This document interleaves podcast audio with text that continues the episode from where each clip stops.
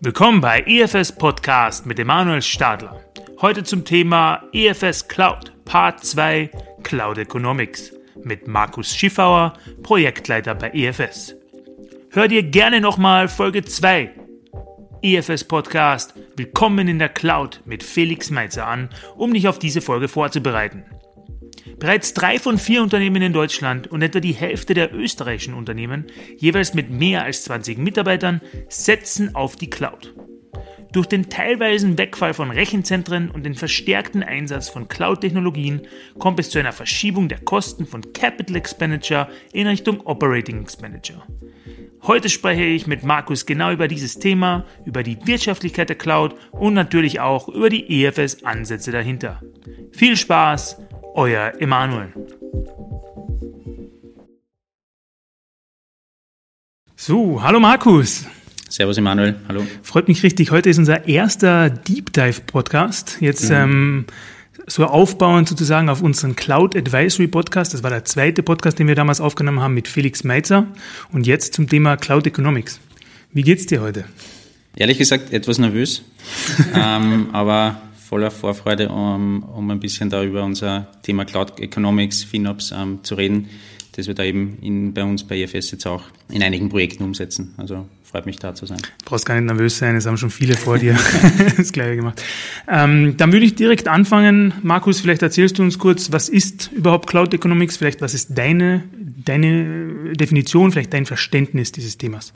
Mhm grundsätzlich muss man halt verstehen, woher das Thema überhaupt rührt, beziehungsweise was die, ich sage mal, die Ursachen auch sind, warum es Cloud Economics dennoch gibt und, und FinOps. Ähm, das liegt im Prinzip daran, dass seit einigen Jahren ja der, der Shift, sage ich mal, vom, von der On-Premise-Welt, also ich baue quasi mein eigenes Rechenzentrum und betreibe dort meine Server, betreibe dort meine, meine Speicherkomponenten, ja jetzt viel mehr von den, von den, von den Konzernen und, und, und Firmen natürlich in Richtung Cloud gegangen wird was auch auf, die, auf, die, auf den ganzen Kostenaspekt ähm, einen, einen, einen wesentlichen Impact hat. Denn warum? Vor, früher war es halt so, dass im Prinzip ein, ein Unternehmen sich darüber Gedanken gemacht hat, okay, wann amortisiert sich mein, meine Investition in ein Rechenzentrum? Und die haben halt einen, einen Long-Term-Businessplan quasi aufgesetzt und haben halt dann geschaut, welche Applikationen laufen dann in dem, in dem Rechenzentrum wie gesagt, durch den Shift eben in, in die, in in die Cloud-Welt wandert natürlich dieses, ich sag mal, dieses finanzielle, kaufmännische Risiko weg vom, vom Unternehmer, der sich eben über das, über das Rechenzentrum Gedanken gemacht hat, hin zum Cloud-Anbieter, also zu einer Google, zu einer AWS, zu einer, zu einer Microsoft. Und das bedeutet natürlich, dass einerseits das Risiko hinsichtlich, ist mein Rechenzentrum ausgelastet, komme ich an die Kapazitätsgrenzen, ja oder nein. All diese Risiken wandern jetzt Richtung, Richtung ähm, Cloud-Anbieter, Richtung Vendor. Und, ein, und der Vorteil natürlich für das, für das Unternehmen, das eben die, die Cloud nutzt, ist, ich kann im Prinzip auf Knopfdruck entscheiden, welche Ressourcen ich nutze oder nicht, unabhängig davon, ob ich jetzt die Infrastruktur quasi bei mir unterm Tisch irgendwo stehen habe oder nicht. Genau mit diesem Trend hin ist es natürlich auch wichtig, für den Nutzer dann durch dieses variable Preismodell, das eben diese ganzen Cloud-Anbieter äh, anbieten oder das eben offerieren, zu verstehen, wie dieses variable, variable Preismodell auch arbeitet und wie ich das auch für mich als, als Nutzer der Cloud dann auch bestmöglich einsetzen kann. Und genau daher kommt eben das, das Thema Cloud Economics, FinOps, ähm, Verstehen der Preismodelle der Cloud-Anbieter und für mich, für meinen Nutzen auch einzusetzen. Das ist einmal die, die, die Kostenvariante. Und weiterdenkend geht es natürlich dann auch eher dahin, welchen Value bietet mir dann auch natürlich ein, ein, eine Applikation, die ich in der Cloud anbiete. Also wie gesagt, das ist nicht nur das Thema Kosten, sondern auch Richtung Value, Value Generation, die dann immer mehr natürlich auch im Vordergrund stehen sollte, wenn ich mir Gedanken mache, ob ich in die Cloud gehe oder nicht. Also wenn wir jetzt einen Schritt zurückgehen, was wäre jetzt die erste Frage, die man sich stellen müsste, wenn man für seine Applikation zu entscheiden hat, möchte ich das jetzt on-premise hosten und meine eigenen Server, meine eigenen, äh, meine eigene Infrastruktur aufbauen oder möchte ich das Ganze auf einen Drittanbieter vielleicht ja ab, abdrücken sozusagen und äh, mhm. in die Cloud gehen? Ich meine, ehrlich gesagt natürlich, wo wir jetzt über das Thema Cloud Economics reden, muss natürlich aus, aus, der, Tech, aus der technischen Sicht die, die Frage primär beantwortet werden, weil ich kann natürlich nicht aus der Kostensicht kommen, oder sehr, wahrscheinlich nicht ratsam aus der Kostensicht zu kommen, sondern eben aus der technischen Sicht, wohin möchte ich mich denn als Unternehmen entwickeln und welchen Value erwarte ich mir denn eben aus, aus der Cloud. Also ich glaube, was ein Trugschuss ist, zu sagen, ich gehe in die Cloud nur um Kosten einzusparen, Ich glaube, das ist definitiv zu kurz gedacht, weil einfach dieses Value-Added Service, das ich von einer, einer, einem Cloud-Anbieter bekomme, wesentlich mehr ist, als nur meine Kosten zu reduzieren. Denn wenn ich schon mein eigenes Rechenzentrum habe und das bestmöglich ausnutze, dann ist es wahrscheinlich sehr unwahrscheinlich, dass, jetzt, dass ich jetzt nur durch einen Shift and Lift da jetzt wesentliche, sage ich mal, wesentliche Kostenersparnisse habe. Wie gesagt, der, der, der primäre Gedanke sollte sein, was erwarte ich mir Value-Added für, für mich als Unternehmen, wenn ich in die Cloud gehe. Absolut. Mit, mit Felix haben wir ja auch schon in die Richtung gesprochen. Er hat ja auch gegen einen äh, Shift- und Lift-Gedanken äh, gesprochen sozusagen. Ähm, mich würde aber da konkret interessieren, bevor wir jetzt direkt in Cloud Economics noch ein bisschen eintauchen, was sind denn diese Value-Added Services, von denen du jetzt sprichst? Also wenn man sich jetzt ein, ein, ein Gesamtportfolio von einem Cloud-Anbieter ansieht, dann hat er mal um, um die 200, 300, ich sag mal, Basis-Services und darin wiederum unterschiedlichste Ausprägungen und, und Varianten, wie ich diese dann auch nutzen kann. Also sei es jetzt von, ich buche mir jede einzelne Infrastruktur separat oder ich beziehe einen, einen Pass-Service oder einen, einen Managed Service. Das ist einmal von, von, von, von der Variante. Ähm, wenn es jetzt nur mal um die, um die Basis-Services geht. In weiterer Folge hat natürlich, wenn wir jetzt über, über Machine Learning sprechen, wenn wir über, über Internet of Things sprechen, wenn ich darüber spreche, wie kann ich meine, meine Maschinenpark mit oder die Daten meines Maschinenparks für mein, für mein Business zusätzlich nutzen, dann brauche ich ja dahinter, dahinterliegend eine Reihe von, von Services, von Algorithmen, die viele Industrieunternehmen wahrscheinlich so von der, von der Entwicklungsfähigkeit wahrscheinlich so ad hoc gar nicht in, in, in relativ kurzer Zeit entwickeln können. Und da ist es natürlich von Vorteil, wenn man auf einen Cloud-Anbieter wie eine Google oder eine AWS zurückgreifen kann und deren Know-how dort quasi nutzen kann, abgreifen kann, um eben dann auf, auf, die, auf die Machine Learning, auf die ähm, Data Lakes, auf die Data Lake Kenntnisse, auf die, auf die Kenntnisse, wie kann ich IoT bestmöglich einsetzen, ähm, zurückgreifen kann. Also wie gesagt, das, das spricht auch wahrscheinlich wieder zu dem vorigen Punkt, ähm, wann macht es Sinn, Cloud zu nutzen oder, in, oder, oder ein, ein, ein Rechenzentrum. Ähm, wie gesagt, je, je mehr Value-Added Services ich erkenne bei dem Cloud-Anbieter und auch nutzen kann für mich, desto besser dann wahrscheinlich auch für, für mich als, als Unternehmen. Absolut. Bevor wir jetzt tatsächlich, äh, ich, ich äh, schaue schon die ganze Zeit, dass wir wirklich in, in Cloud Economics auch reinkommen. Ich möchte zuerst auch ein bisschen was von dir wissen. Wie bist du vielleicht in das Thema reingekommen? Felix hat uns ja damals erzählt, er kommt ja von dem äh, kaufmännischen Hintergrund und ist dann so über die Mainframe in die, in die Cloud sozusagen gewandert. Wie war das bei dir? Hast du direkt schon mit Cloud Economics angefangen oder bist du auch so ein bisschen reingerutscht? Tatsächlich war es bei mir auch eher, eher Zufall also ich komme, ich, ich, mache auch seit fünf, fünf sechs Jahren ähm, IT-Beratung, aber erst auch seit einigen, ich sag mal, seit, seit drei, vier Jahren wahrscheinlich Beratung mehr im Infrastrukturbereich und, und aus dem, aus dem Bedarf der Kunden heraus, beziehungsweise mit, mit dem Gang der Kunden in die Cloud und dem Aufbau von, von Plattformen bei den Kunden sind wir natürlich dann auch mitgewachsen und mitgegangen und haben uns dort natürlich dann auch die, diese, diese ähm, dem, dem angenommen. Ursprünglich komme ich eben aus dem ich sag mal, erst im Ausschreibungsbereich, aus dem Infrastrukturbereich und habe dann, ich sag mal, meine Liebe dann für die Cloud auch über den, über den Kunden dann, dann mitentwickelt. Und wo sind jetzt ähm, die generellen Herausforderungen, die wir uns vielleicht stellen? Also wo setzt EFS an? Wo werden wir am meisten gebraucht? Welche Probleme versuchen wir für den Kunden Thema Cloud Economics zu lösen?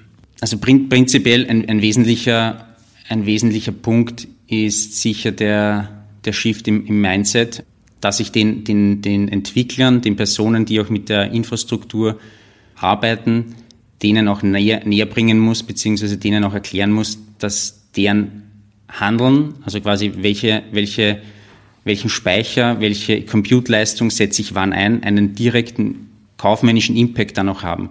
Weil ich eben wenn ich das intelligent anstelle und wenn ich Machine Learning beispielsweise auch einsetze, um meinen, meine, meine Nutzung vorzukasten, dann kann ich wesentliche Kosten sparen. Auf der anderen Seite, wenn ich mir dem nicht bewusst bin und die Entwickler, ähm, ich sage mal, nur ihre nur die Entwicklung sehen als, als ihre Arbeit und nicht auch den, den kaufmännischen Anteil, dann läuft es, dann läuft, läuft das Unternehmen halt die, der, der Gefahr, dass dann die Kosten natürlich dann natürlich überschießen. Und unser, unser Mehrwert natürlich beim, beim Kunden ist dementsprechend dieses Bewusstsein, also diese Transparenz mal zu schaffen, das Bewusstsein zu schaffen, beispielsweise über, indem man ähm, Community aufbaut, indem man ähm, Knowledge Sharing etabliert in, in den Entwicklungsteams, indem man Showback und Chargeback entsprechend auch etabliert Und das sind definitiv Mehrwerte, die dann beim Kunden auch, auch wirksam werden, weil, weil dann auch eben bei den Entwicklern das Bewusstsein geschärft wird. Auch mein Handel hat quasi direkten Impact auf die Kosten meines Unternehmens. Nochmal vielleicht für unsere Hörer, Showback und Chargeback, kannst du das kurz definieren? Also beim Showback geht es im Prinzip um, um Reporting. Also ich, ich, ich berichte jemanden zurück, der eine Ressource, einen, einen, eine IT-Komponente nutzt, eine, einen Speicher nutzt in der Cloud für meine Applikation. Dem berichte ich quasi in einem bestimmten Rhythmus, welche Ressourcen er genutzt hat, welche Kosten verursacht worden sind. Und im besten Fall gebe ich ihm vielleicht noch eine Empfehlung, wo er, wo er gegebenenfalls auch Einsparungen machen kann.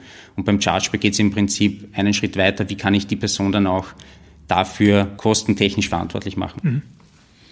Auf Gefahr hin, dass äh, ich einen Hammer habe und für mich alles wie ein Nagel aussieht. ähm, wir haben letzte Woche oder vor ein paar Wochen eigentlich sogar schon einen Podcast aufgenommen zum Thema BIS DevOps. Und ich höre eigentlich sogar relativ viele Parallelen zu diesem Thema jetzt heraus, auch ähm, wenn du erzählst, du musst den Entwicklern klar machen, welche kaufmännischen äh, Folgen es hat, wenn man zum Beispiel äh, mehr Rechenleistung braucht oder weniger.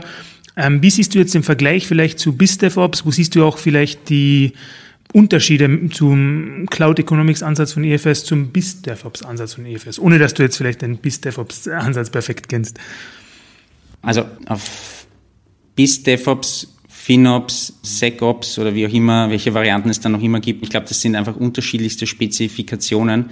Ich sage mal von dem ursprünglichen Gedanken des DevOps und da gibt es halt unterschiedliche Spezifikationen, je nachdem wahrscheinlich, worauf man gerade schaut und aus welchem Blickwinkel. Ich würde jetzt mal im Detail bis DevOps und die Definition dahinter zu kennen, geht es beim, beim FinOps wirklich tatsächlich eher um Data Crunching, Data Analysis und daraus eben meine, meine Kenntnisse zu gewinnen und diese dann eben einerseits zurückspielen zum, zu den Entwicklern, deswegen auch die enge Verknüpfung eben mit den Entwicklungsteams.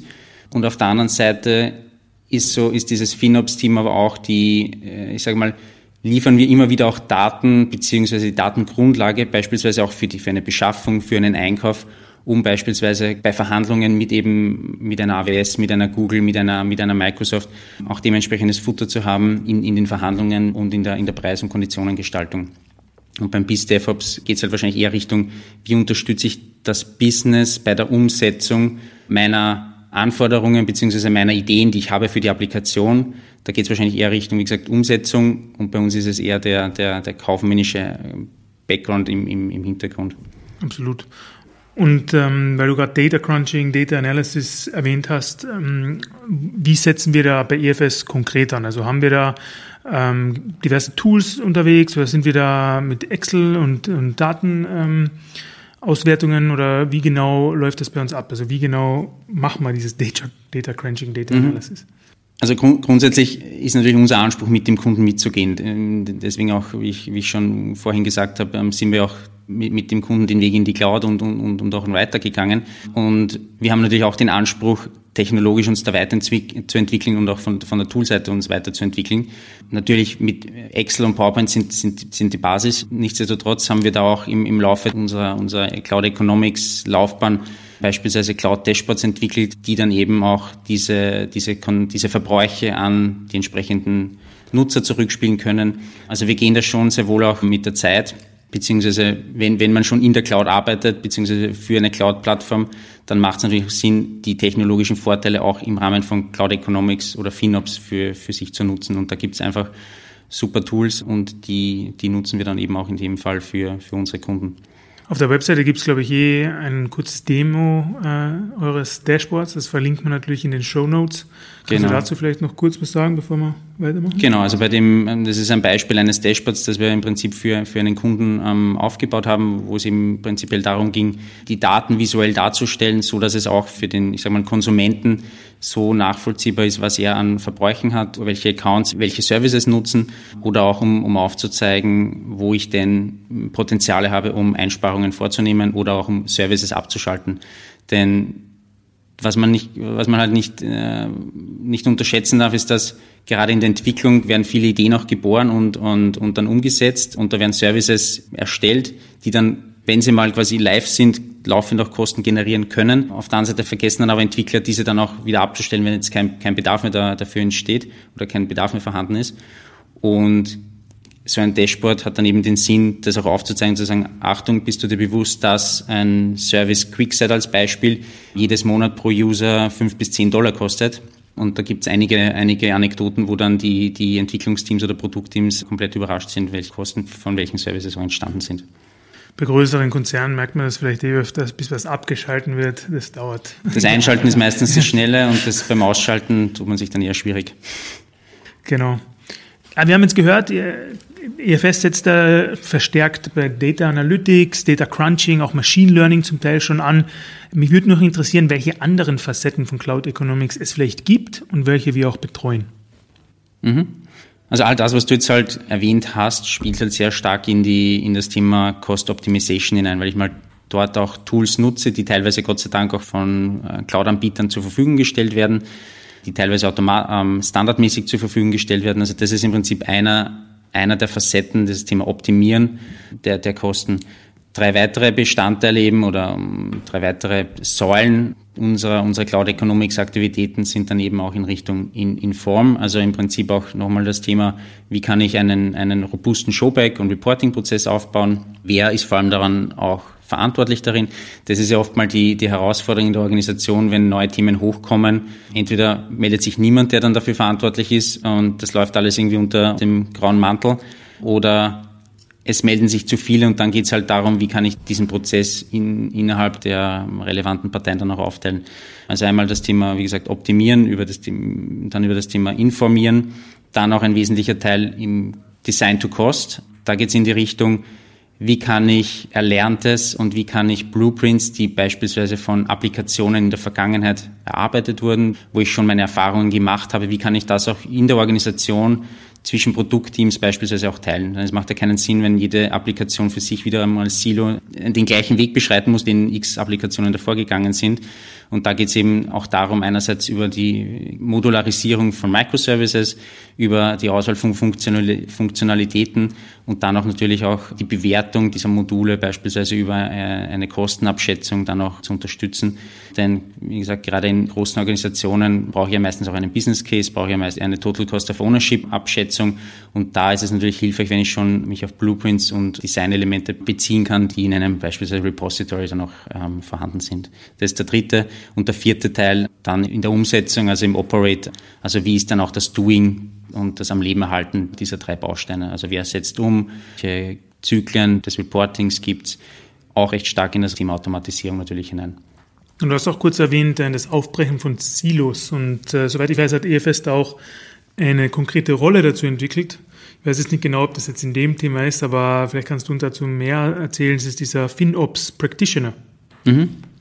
Also grund grundsätzlich geht es beim, beim FinOps Practitioner ja auch in die Richtung, es muss in Zukunft eine Rolle geben, die, sei es jetzt in dem, in dem Entwicklungsteam oder die vielleicht als zentrale Rolle verfügbar ist, agiert, um, wie gesagt, einerseits das, das Wissen über die Cloud-Anbieter beziehungsweise vor allem über das Pricing der Cloud-Anbieter in Kenntnis zu haben.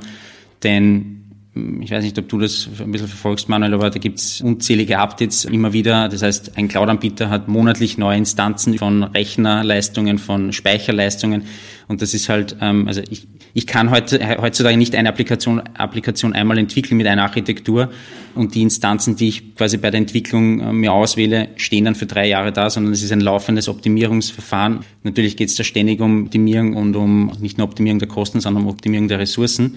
Und da muss es natürlich jemanden geben, wie beispielsweise ein FinOps Practitioner, der sich dem dann auch annimmt und diese Updates, diese Learnings beispielsweise auch in der Organisation verteilt aber auch die Schnittstelle natürlich Richtung Finanz, weil die Finanz natürlich da eine wesentliche Rolle, beziehungsweise Finanz und Beschaffung eine wesentliche Rolle spielen hinsichtlich, welche Ressourcen kann ich ja auch in einer Organisation wie nutzen. Da gibt es ja meistens auch einen bestimmten Vorlauf für die Verträge. Das heißt, auch dieser finanzielle und Beschaffungsaspekt ist da ein, ein wesentlicher Teil. Und was sicher meiner Meinung nach einer der eklatantesten und wichtigsten Bausteine ist, ist das Thema Verständnis für Coding und auch Verständnis für Automatisierungsmöglichkeiten. Denn wie gesagt, ich kann nicht in der Cloud arbeiten und auf der anderen Seite nur auf Excel ähm, zurückgreifen. Da sind einfach die Datenmengen zu groß und das passt für mich einfach nicht zusammen. Absolut. Was mich noch ein bisschen interessieren würde, also bevor wir vielleicht tatsächlich auch noch mehr über Automatisierung reden, äh, ist dieses Thema Dependency, also oder vielleicht Leverage auch gesagt, also auch eine, vielleicht von der anderen Seite gesehen Exit-Strategie. Wenn ich jetzt dann, wie du sagst, die Skalierungsmöglichkeiten oder die Skaleneffekte eines Drittanbieters, sei es AWS, sei es Azure, vermehrt nutzen möchte und auch viele meiner Applikationen auf das basiere, wie ist das jetzt dann, wenn der Anbieter einfach viel zu viel ja, Macht sozusagen oder, oder Leverage, wie gesagt, über mich hat. Wie komme ich aus solchen Situationen dann auch wieder raus, wenn ich selbst dann nicht mehr die Infrastruktur hätte, meine Applikationen zu supporten? Also habe ich dann nicht irgendwie eine gewisse Dependenz ein Log Login sozusagen, Login, Vendor-Login, genau. ja. ja. Also dieser, dieser sogenannte Vendor-Login, von dem du auch sprichst, ist ein bekanntes Thema und auch einer der größten Kritikpunkte natürlich in dem, in dem Kontext Cloud, weil immer mehr Firmen auf immer weniger Pferde quasi setzen und der Markt wird halt von einer Microsoft, AWS, Alibaba, Google, SAP vielleicht, also da gibt es wahrscheinlich eine Handvoll riesiger Player dominiert und da gibt es natürlich dann gewisse Abhängigkeiten, denen man sich aussetzt. Lustigerweise sind sich das die Firmen bewusst. Nichtsdestotrotz höre ich immer wieder von Beispielen, dass dann Organisationen entscheiden, Applikationen oder ihre Systemlandschaft nur Cloud First zu entwickeln oder Cloud Only sogar. Das heißt, ich habe gar nicht mehr die Wahl, sondern ich muss nur noch in die Cloud gehen. Also ich denke, es ist ein Risiko, wie es mitigiert wird. Ich glaube, da, da gibt es noch einiges an offenen Diskussionen und ich glaube, man, man blendet das ein Stück weg dann auch aktuell aus, weil man einfach eher von den Vorteilen überzeugt ist als von den, dass man da jetzt ja, dem also ist. Das ist vielleicht dann eh ein super Thema auch für meine Gäste in der Zukunft, äh, wenn wir über die Security der Cloud auch reden mm. werden. Weil dieses ganze Thema Bursting of the Cloud ist ja auch so, so ein bisschen im, im, Hinter, im Hinterkopf, was mache ich jetzt wirklich, wenn der Drittanbieter ähm, Opfer einer mhm. Hex oder was auch immer wird und, und äh, so wie neulich dann äh, veröffentlicht wird, wer alles Bitcoin in meiner Nachbarschaft mhm. hat. Das, das ist äh, auf jeden Fall auch ein interessantes Thema. Aber solange niemand mehr hat als ich, ist es egal. Ja, genau. genau, wieder zurück vielleicht äh, zu uns. So viel Zeit haben wir ja tatsächlich gar nicht mehr. Wenn man vielleicht auf äh, Best Practices jetzt schaut, im Thema Cloud Economics, FinOps, wie wäre jetzt so eine perfekte Aufstellung oder eine nahezu perfekte Aufstellung einer, eines FinOps-Teams in einer Organisation? Gute Frage. Ist definitiv auch ein Thema, mit dem ich mich immer beschäftige. Warum? Weil, wie du dir vielleicht vorstellen kannst, das Thema Kosten und kaufmännische Aspekte bei den Teams wenig beliebt ist, weil das ist halt nicht das, was ich sage mal auch initial Value generiert, was natürlich auch verständlich ist. Nichtsdestotrotz bin ich davon überzeugt, dass es absolut notwendig ist, so ein, sei es jetzt ein Team oder eine Rolle in einer Organisation zu haben, die ja bestehend aus Finance, also ich brauche auf jeden Fall jemanden aus dem Finanzteam in dieser Rolle oder in dieser, in diesem Team, weil die auch für ihre Finanzprozesse eben ein Verständnis haben müssen, wie agil und wie flexibel und wie variabel jetzt dieses Cloud-Preismodell ist.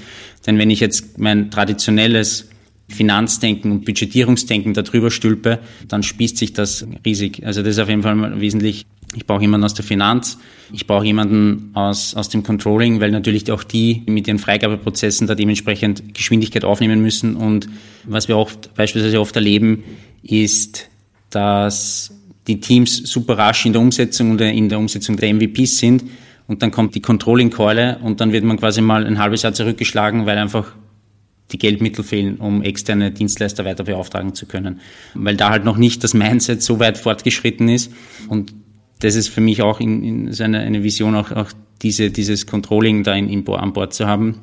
Und dann natürlich, wie gesagt, eine, eine dezidierte Rolle, die dann, ich sag mal so als Cross-Function, so als T-shaped Modell vielleicht diese Kenntnisse dann ähm, auch aus den unterschiedlichen Disziplinen auch, auch bündeln kann und steuern kann, weil wie gesagt das Kaufmännische in dem, in dem Cloud-Kontext einfach ähm, aus den erzählten Gründen nicht, nicht außen vor gelassen werden kann. Das ist vielleicht noch eine gemeine Frage, weil wenn ich so ein Team höre, ich stelle mir das relativ leicht vor in so einem mittelständischen Unternehmen, vielleicht auch in einem Startup, aber in einem riesigen Konzern, ähm, wo du tatsächlich, wir haben es gerade vorhin auch schon gesagt, diese Silos hast, du hast Einkauf, du hast Controlling, du hast die Fachbereiche. Wie schaffst du tatsächlich so ein crossfunktionales Team auf, aufzubauen? Also gr grundsätzlich glaube ich, kann es nur dann gehen, wenn die Personen, die in den jeweiligen Rollen arbeiten, auch ein gewisses Verständnis und, und eigene Motivation mitbringen. Wir haben das in unterschiedlichen Fällen äh, versucht natürlich oder erlebt, dass das über Management Attention dann funktionieren sollte. Gerade in großen Organisationen gibt es genug Arbeit und dann wird quasi solche Themen, die dann eher nicht beliebt sind, darunter priorisiert. Das heißt, man muss dementsprechend auch junge, interessierte und, und offene Personen finden, die sich quasi dem Thema annehmen, die auch willig sind, da zu lernen. Denn egal, ob ich aus der IT-Abteilung komme oder aus der Finanz komme, ich muss mich in das Thema Cloud mal einlesen, mal eindenken. Ich muss verstehen, wie, wie arbeitet, wie arbeitet ein Cloud-Anbieter? Warum sieht ein Preismodell von AWS so aus, wie es aussieht? Warum bieten die unterschiedliche Preismodelle an?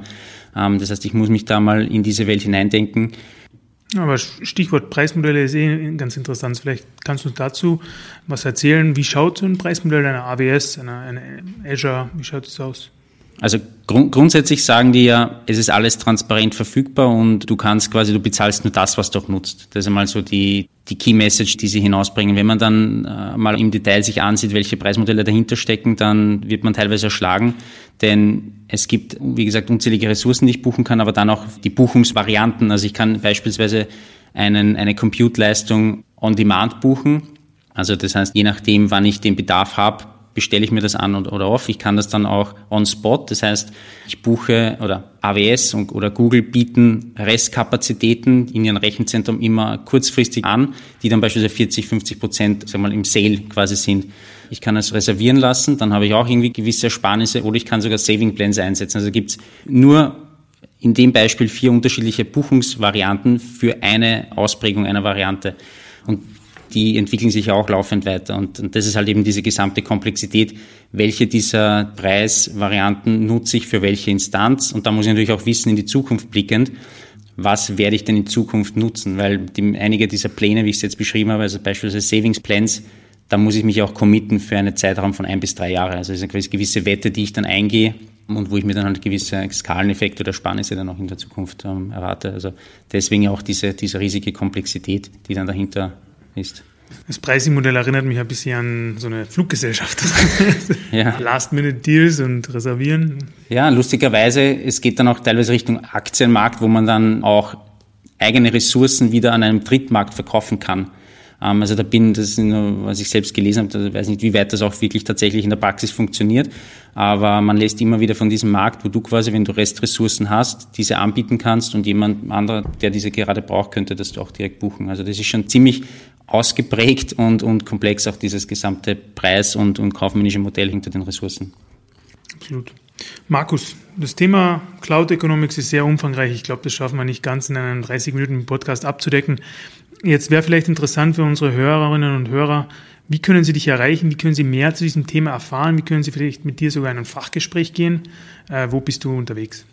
Also grundsätzlich wie, wie wahrscheinlich die meisten in unserem Geschäft auf LinkedIn. Ansonsten vermute ich, dass du auch im, im Feed vom Podcast wahrscheinlich auch mich verlinken kannst. Und ansonsten haben wir zwei coole Landingpages auf, auf unserer EFS Webseite, auf der man auch unsere Kontakt- bzw. meine Kontaktdaten findet und da kann man gerne mir schreiben oder mich anrufen.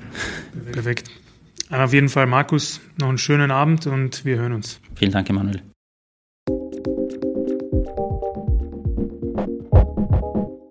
An dieser Stelle nochmal vielen herzlichen Dank an unsere Gesprächspartner oder Gesprächspartnerinnen und natürlich auch vielen Dank an euch, unsere Hörerinnen und Hörer. Wir freuen uns, dass ihr wieder eingeschaltet habt und hoffen, dass wir euch viele interessante und neue Einblicke vermitteln konnten. Falls etwas in unserer Episode unklar war oder ihr noch mehr wissen möchtet, schreibt uns einfach auf podcast.efs.at. Wir freuen uns auf konstruktive Kritik jeder Art und schreibt uns auf jeden Fall auch, wenn ihr neue Ideen für Podcast-Episoden habt. Gerne könnt ihr auch mehr Informationen zu den vorgestellten Themen auf unserer Website www.efs.consulting, auf LinkedIn oder auch direkt in einem Fachgespräch erhalten. Kontaktiert uns dazu bitte auch unter podcast.efs.at. Schaltet doch gerne wieder zu unserer nächsten Episode ein. Ihr findet uns übrigens auch auf allen gängigen Podcast-Apps wie Spotify, Apple Podcast oder auch Stitcher. Bis zum nächsten Mal bei EFS Podcast, euer Emanuel.